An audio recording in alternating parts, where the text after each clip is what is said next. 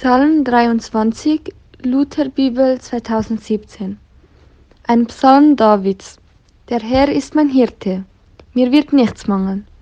Er weidet mich auf einer grünen Aue und führet mich zum frischen Wasser. Er erquickte meine Seele.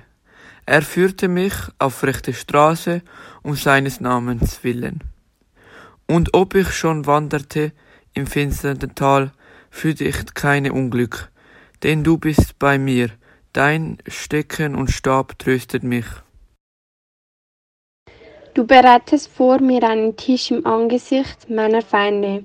Du salbest mein Haupt mit Öl und schenkst mir voll ein. Gutes und Barmherzigkeit werden mir folgen mein Leben lang, und ich werde bleiben im Hause des Herrn immer da.